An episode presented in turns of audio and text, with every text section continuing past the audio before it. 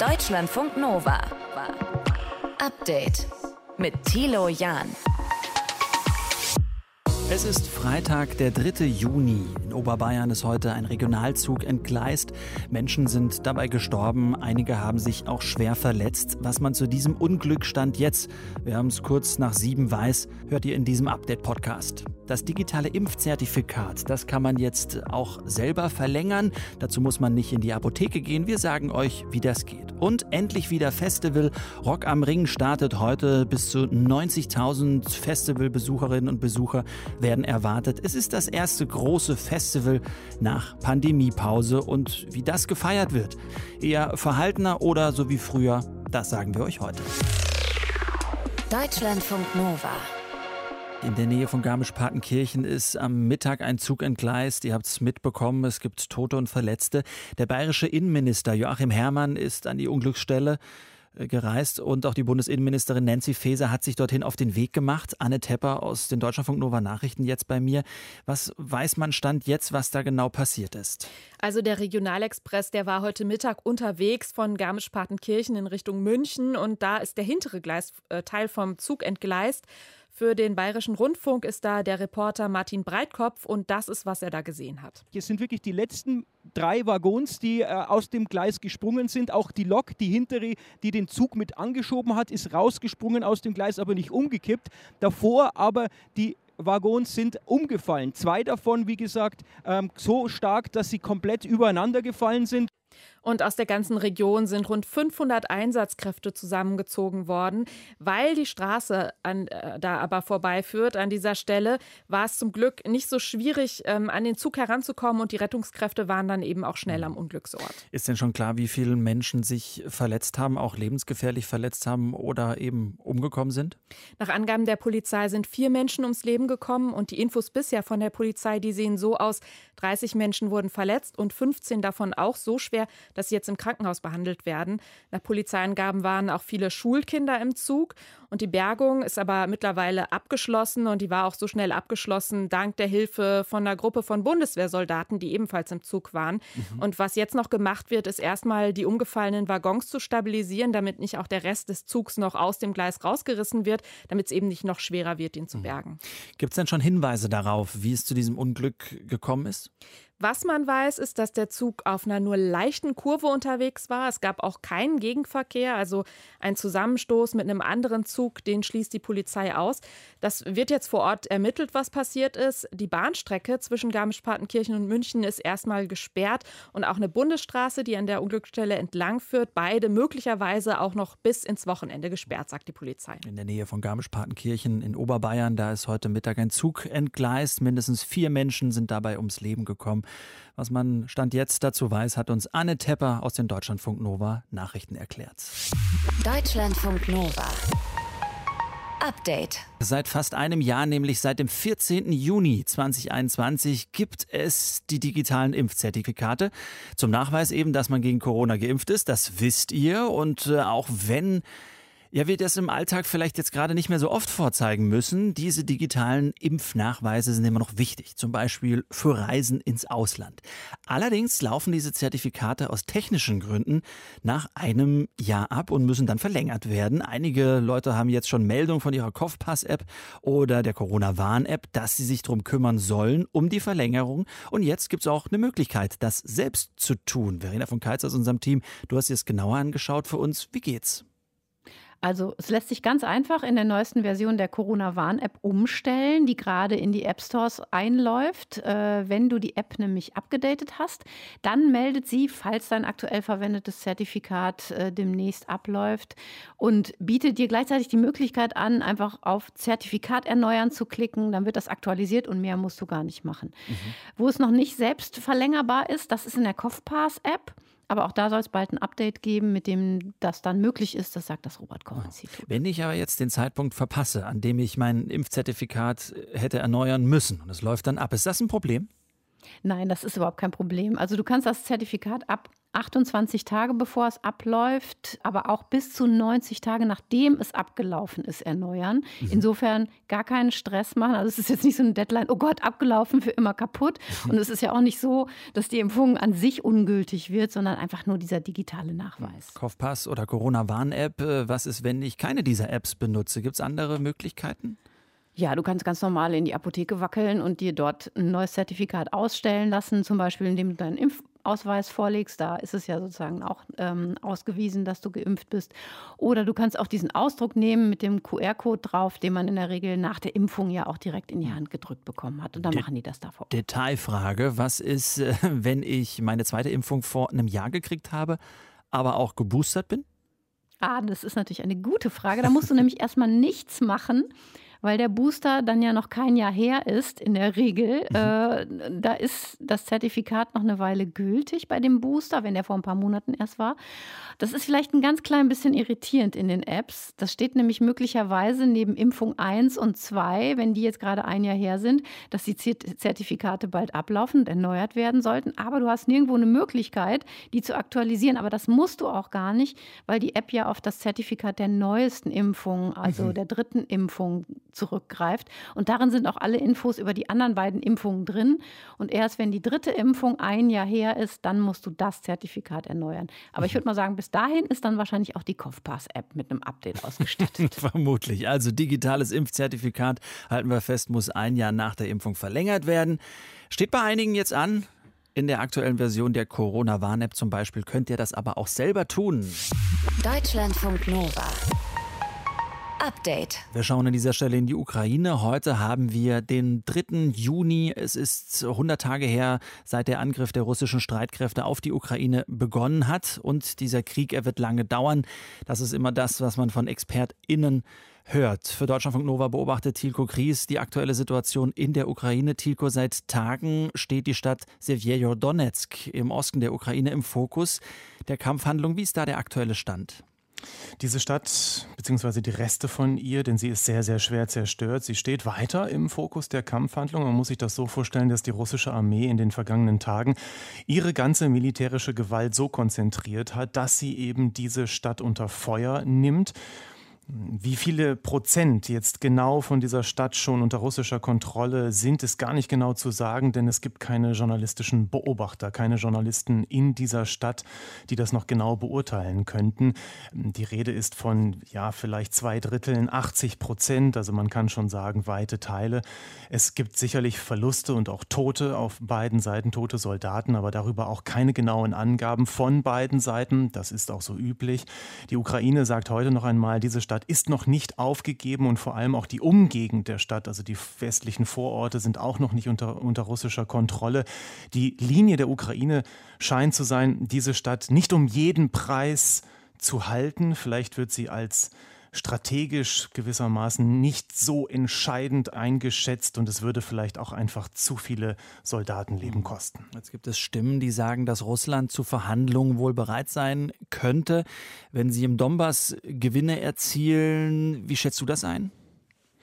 Ich bin da sehr, sehr skeptisch. Also das kann sein, das ist gewissermaßen ein Minimalziel oder ein, zumindest ein konkretes Ziel dieser mhm. Spezialoperation, die sogenannte Befreiung des Donbass. Das ist jetzt die russische Diktion oder die russische Wortwahl, die ich da wiederhole. Mhm. Von Befreiung kann ja eigentlich keine Rede sein, wenn man vorher vor, oder im Zuge dieser Befreiung Städte in Schutt und Asche liegt. Aber das, was Wladimir Putin, der russische Präsident offiziell gesagt hat zu den Kriegszielen, das ist viel weitergehend und das hat er bisher nicht zurückgenommen.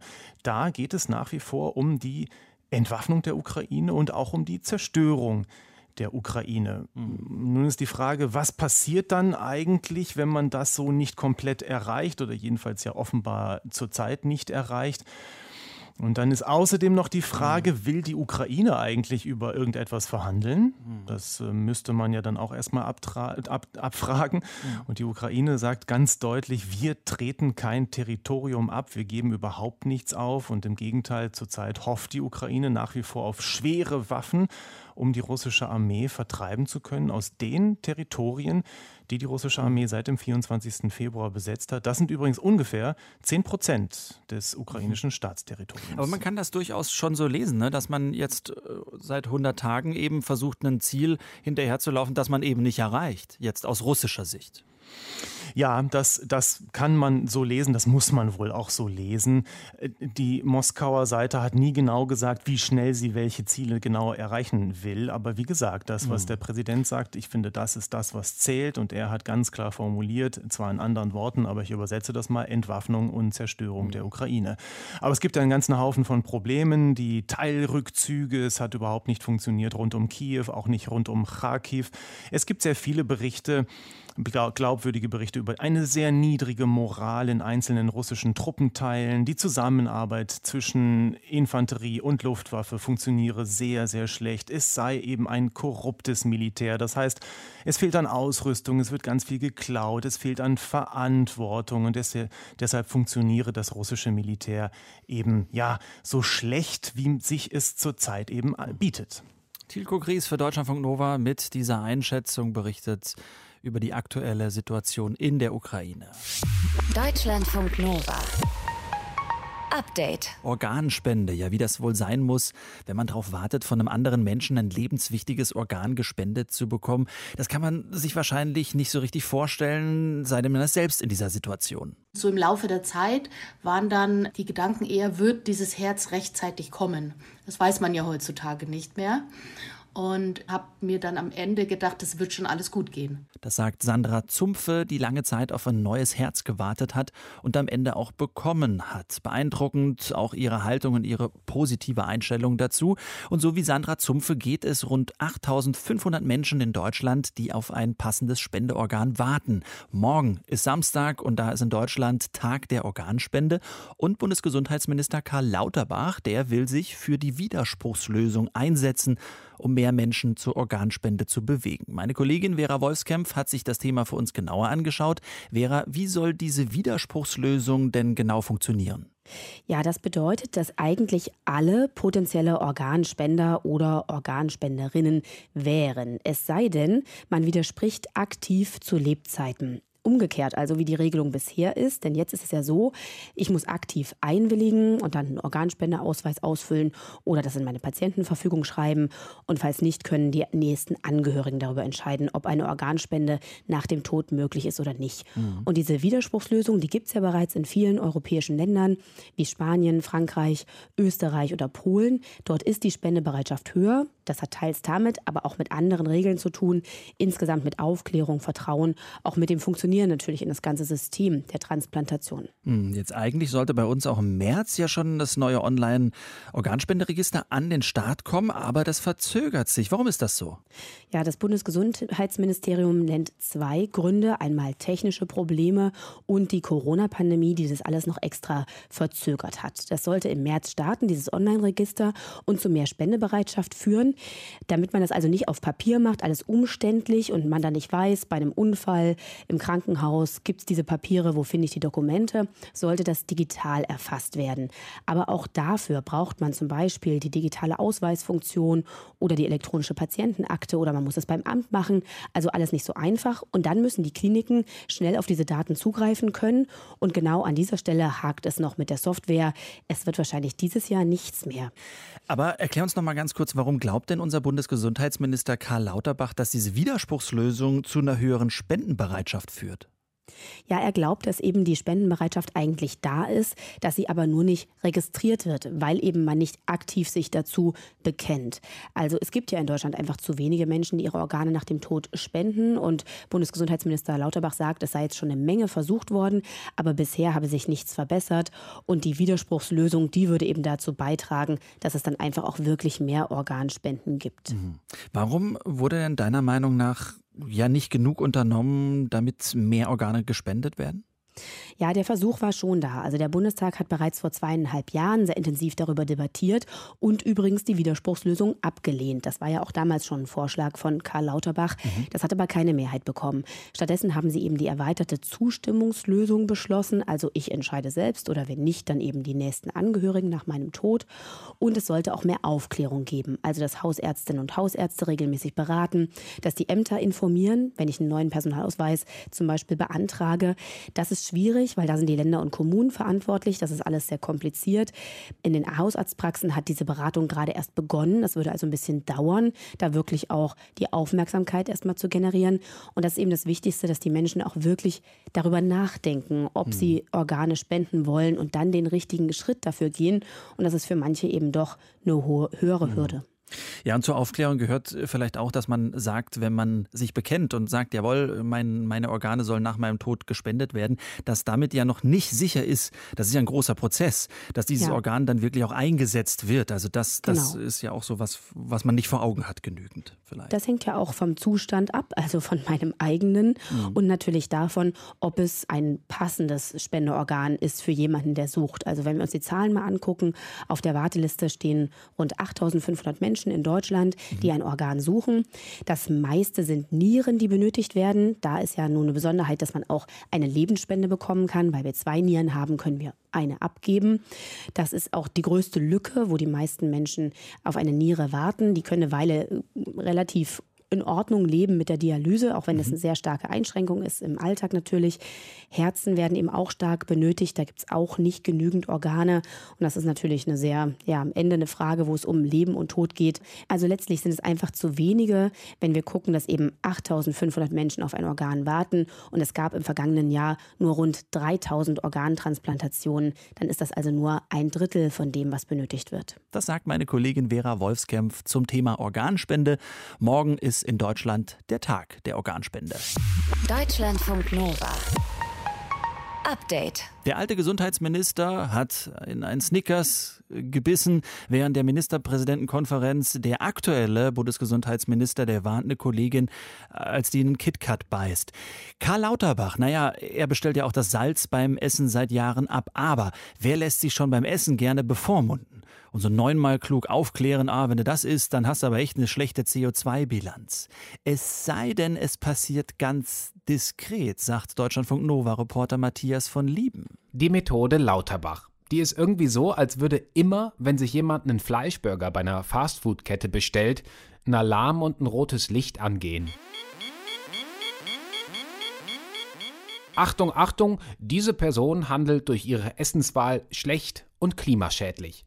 Menschen so zu einer positiven Verhaltensänderung zu animieren, wohl eher unwahrscheinlich. Das geht doch viel einfacher und deutlich sanfter.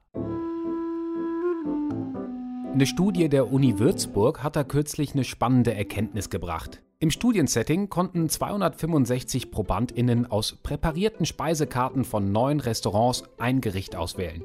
Die Gerichte, die waren gekennzeichnet entsprechend ihrer genauen CO2-Emissionen. Fleischspeisen mit einem hohen CO2-Ausstoß waren zudem noch rot gefleckt, Falafelgerichte mit kleinerem Fußabdruck entsprechend grün. Und in manchen Speisekarten, da wurde die Veggie-Variante auch noch als Standard des Hauses empfohlen. Das wichtigste Ergebnis ist, dass beide Maßnahmen zu einer Reduktion des CO2 pro Gericht geführt hat und eben auch zu einer geringeren Häufigkeit der Wahl eines klimaunfreundlichen Gerichtes. Das ist Benedikt Seeger, wissenschaftlicher Mitarbeiter an der Psychologie der Uni Würzburg und der Studienautor, der während des Interviews gerade mit lauter 9-Euro-Ticket-Reisenden in einem vollen Regionalzug der Deutschen Bahn saß. Es sieht tatsächlich so aus, als wären Gäste bereit, auch in solchen angenehmen Situationen die Klimakrise in ihren Entscheidungen mit einzubeziehen. Gut, jetzt wurden die Studienteilnehmenden nur online befragt und eben nicht real in Restaurants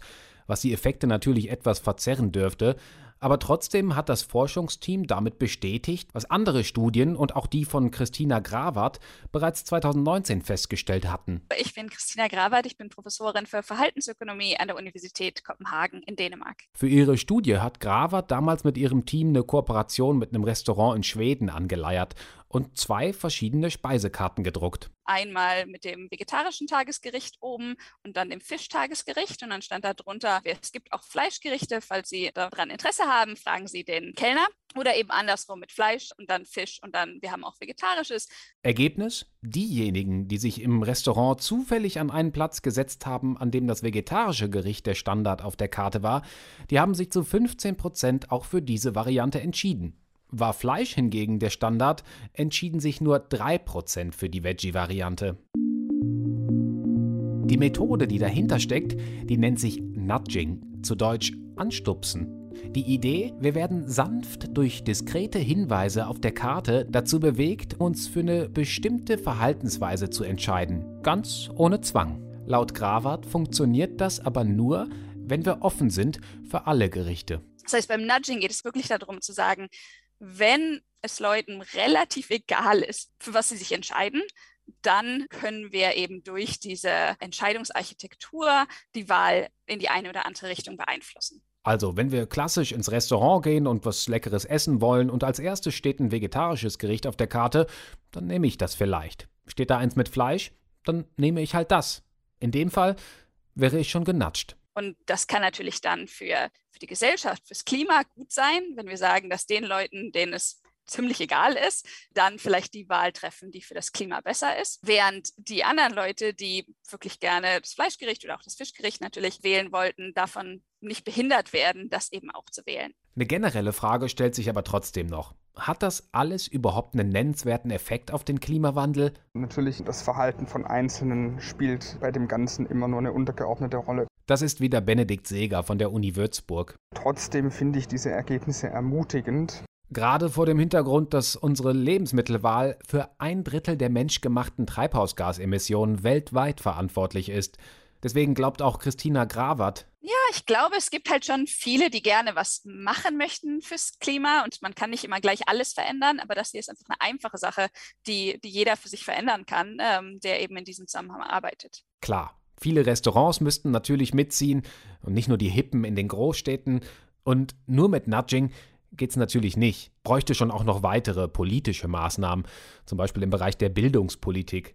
Aber die Studienergebnisse von Christina Grawat, die hatten in Schweden schon einen interessanten Effekt. Die Uni Göteborg hat kurz danach beschlossen, dass alle zukünftigen Betreiber der großen Unimensa auf ihren Speisekarten das Veggie-Gericht nach ganz oben setzen müssen.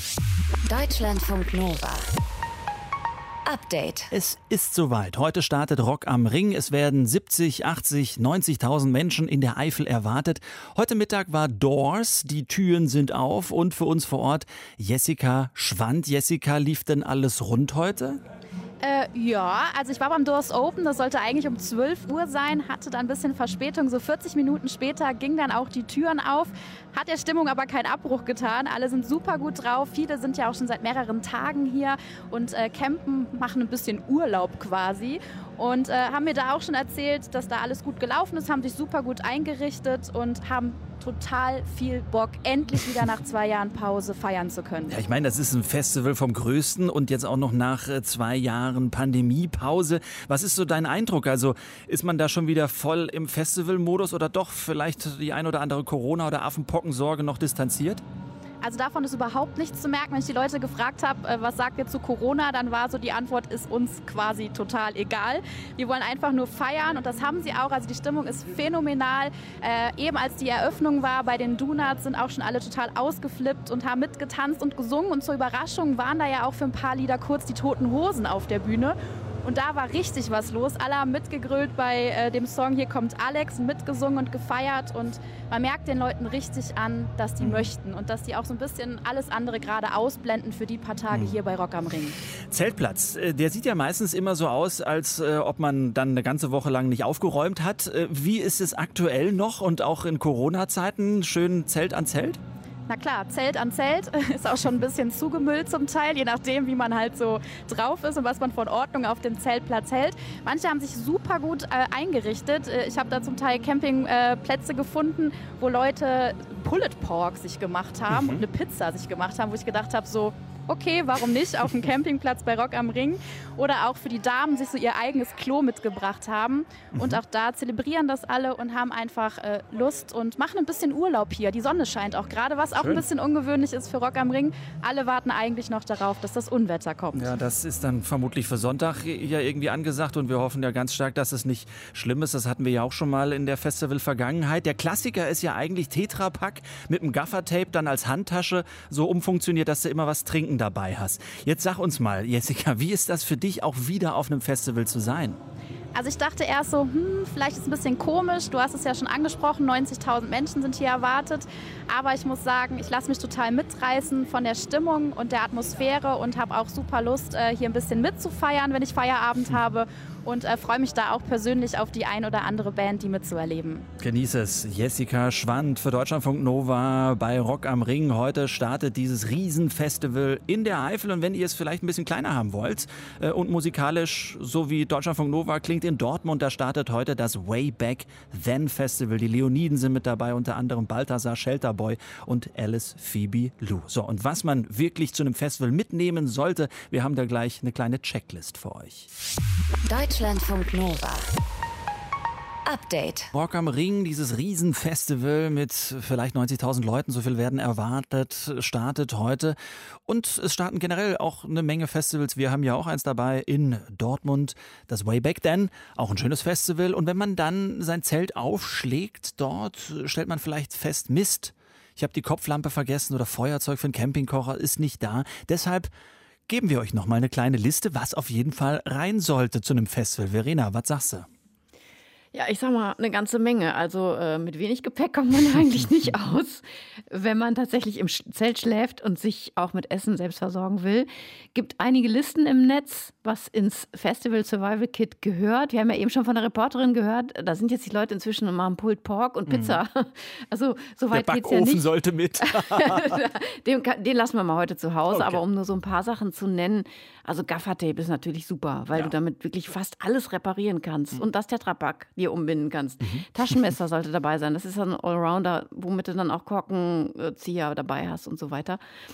Äh, wenn da kein Stromanschluss ist, Powerbank für Smartphone oder die, für die Bluetooth-Box auch nicht verkehrt. Ja. Ähm, ja, wie gesagt, Kopflampe für nachts, da ist es auf dem Zeltplatz meistens finster. Regenjacke, auch Rock am Ring, wenn es da demnächst wieder äh, runterkommt vom mhm. Himmel, auch nicht schlecht. Dicke Schuhe, keine Sandalen. Das ist irgendwie nicht so schön, da im Matsch rumzueiern. Reda, was du sagst, es kommt immer mehr durch, dass du, so, dass du eher im dem Bereich Glamping unterwegs bist. Ich habe erste Bilder, ich habe erste Bilder von Rock am Ring gesehen. Da sind die mit Adiletten oder mit Flipflops unterwegs.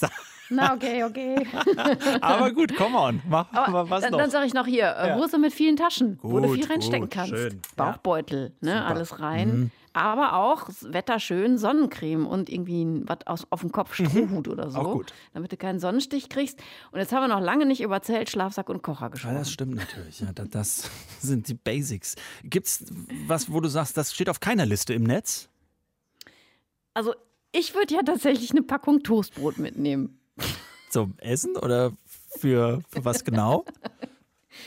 Also man kann damit das wunderbar als essbaren Spülschwamm und als Trockentuch in einem verwenden.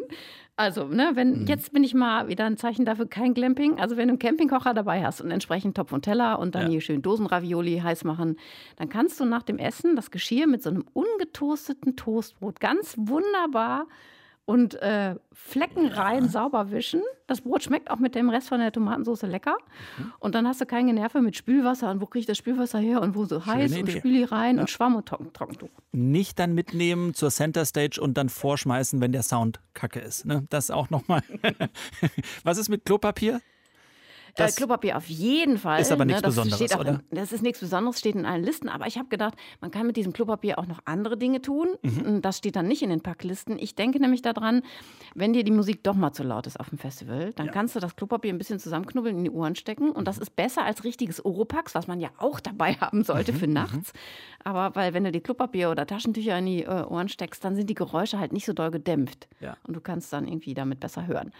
Außerdem ist Klopapier eine super Sache, wenn deine Hose durchgeweicht ist jetzt zum Beispiel vom Regen oder mhm. weil dich jemand mit Bier überschüttet hat und du hast keine zum Wechseln dabei, dann kannst du nämlich so lange Streifen vom Klopapier von innen mhm. auf deine Beine legen, zwischen Hose und Haut und dann saugt das Klopapier die Feuchtigkeit von der Hose auf und das fühlt sich wirklich, ich habe es schon mal ausprobiert, viel besser an als die nasse Hose direkt auf der Haut. Ist, weißt du, wir müssten eigentlich mal auf ein Festival gehen.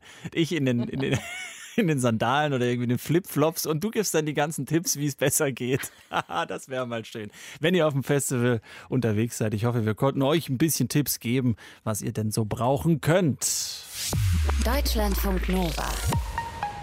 Update. Und bei diesem French Open haben wir schon einiges gelernt. Zum Teil, dass wirklich bis Mitternacht und noch weit in den neuen Tag rein Tennis gespielt wird. Episches Match zum Beispiel zwischen Novak Djokovic und Rafael Nadal.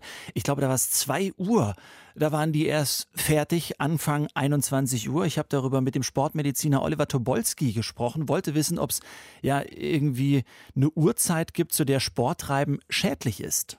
Also ich glaube, wenn wir bei diesen Hochleistungsleuten über die sprechen, dann haben wir keine wirkliche schädliche äh, Uhrzeit. Aber es ist eine Uhrzeit, in der der Biorhythmus eben auch Höchstleistungen nur mit viel mehr Energie abrufen kann. Deswegen glaube ich, für die können wir es noch ähm, ja, abstellen als, sie, als etwas, was sie sagen, ja, das halten die aus. Aber sinnvoll ist es nicht. Das sehe ich aus sportmedizinischer Sicht, würde ich das so beurteilen. Muss man das speziell trainieren, wenn man weiß, okay, man hat ein Tennisspiel, das um 21 Uhr losgeht und vielleicht erst um 2 Uhr nachts vorbei ist? Ja, das trainieren die Jungs wirklich, weil zum Beispiel Zverev sagt ganz offen, ich mag diese Night Sessions nicht, ich bin einfach müde. Es gibt ja unterschiedliche ähm, ja, unterschiedliche Ausprägungen des autonomen Nervensystems. Es gibt Leute, die sind morgens fitter als abends und die müssen das dann auch üben. Das heißt, die legen dann ihre Trainingseinheiten vor solchen großen Turnieren, wo es diese Night Sessions gibt, dann noch häufiger in den späteren Abend. Hm. Ist das ein Beispiel für Medien oder die Ökonomie und das Geld steuert dann wieder das, was die Sportlerinnen und Sportler aushalten müssen? Ja, das sehe ich absolut so, weil äh, man sieht ja auch wirklich, die Sessions werden teilweise dann auch jetzt, wir reden ja jetzt von Paris, von Europa, warum muss so ein Spiel so spät anfangen? Ja, weil die Übertragungen dann vielleicht für die Zuschauer interessanter sind und weil die Werbeblöcke möglicherweise teurer werden. Ich denke, das ist eine negative, nicht wirklich sinnvolle Entwicklung. Und wann kann man, wenn man, sagen wir mal, um zwei Uhr ein Tennismatch beendet, dann frühestens schlafen gehen? Ich meine, runter kommt man ja da auch nicht sofort, oder? Nee, wenn man sich vorstellt, äh, wir müssen, also die, die Sportler müssen Höchstleistung abrufen, das heißt, das autonome Nervensystem des Sympathikus ist bis an die Grenze belastet und bis die in den Gegenläufer, in den Parasympathikus kommen, vergehen ja drei, vier Stunden und die schlafen dann tatsächlich, äh, so was man hört, in den frühen Morgenstunden ein. Und jetzt müssen wir uns vorstellen, die haben Viertelfinale gespielt die haben bis zum nächsten Spiel zwei, drei Tage Zeit und dann fehlt denen ja im Grunde eine ganz normale Nachtruhe. Das sind ja unglaubliche Belastungen für den Organismus. Also ich finde es nicht, nicht wirklich sinnvoll. Sagt der Sportmediziner Oliver Tobolski. Wir haben das Gespräch diese Woche aufgezeichnet. Mittlerweile wissen wir, dass die Halbfinals zur Hälfte eben durch sind bei den French Open. Alexander Zverev verliert seine Partie, weil er umgeknickt ist gegen Rafael Nadal. Und fürs Private halten wir fest, Joggen Mitternacht, das macht erstmal keinen Sinn, ist keine gute Idee. Deutschlandfunk Nova. Update. Immer Montag bis Freitag auf deutschlandfunknova.de und überall, wo es Podcasts gibt. Deutschlandfunk Nova.